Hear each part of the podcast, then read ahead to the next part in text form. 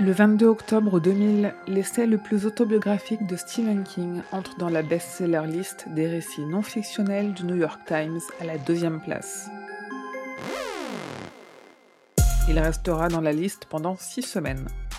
Impossible de vous livrer un calendrier des œuvres de King sans vous parler d'un format plus rare mais toujours excellent, l'essai. Il en a publié plusieurs, des cours pour des magazines, sur le permis de port d'armes aux États-Unis ou sur les taxations notamment. Mais il a aussi fait paraître Anatomie de l'horreur, un essai du début des années 80 sur les différentes formes de l'horreur dans la culture et sur leur influence. Et il a fait paraître Écriture, Mémoire d'un métier, un essai sur le métier d'écrivain, mais surtout ses mémoires d'auteur, probablement son livre le plus autobiographique, puisqu'il n'y a aucune fiction dans cet essai. Écriture, mémoire d'un métier est une fenêtre ouverte sur l'esprit de King, un cours magistral donné par un ancien professeur qui laisse transparaître le talent dont ont pu profiter ses élèves. Dans la première partie, la plus autobiographique, il passe en revue les événements qui, selon lui, ont fait de lui l'auteur à succès qu'il est aujourd'hui.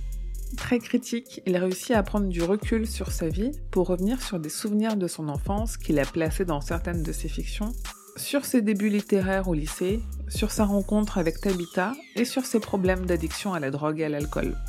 La deuxième partie est littéralement une boîte à outils où il livre et délivre tous les conseils qu'un auteur aguerri peut donner à des auteurs et autrices en herbe. Véritable bible de comment devenir un auteur à succès, King insiste sur le fait que sa méthode est très personnelle et évidemment que ce n'est pas la clé de la réussite, mais que si ça a marché pour lui, ça pourra certainement aider d'autres personnes.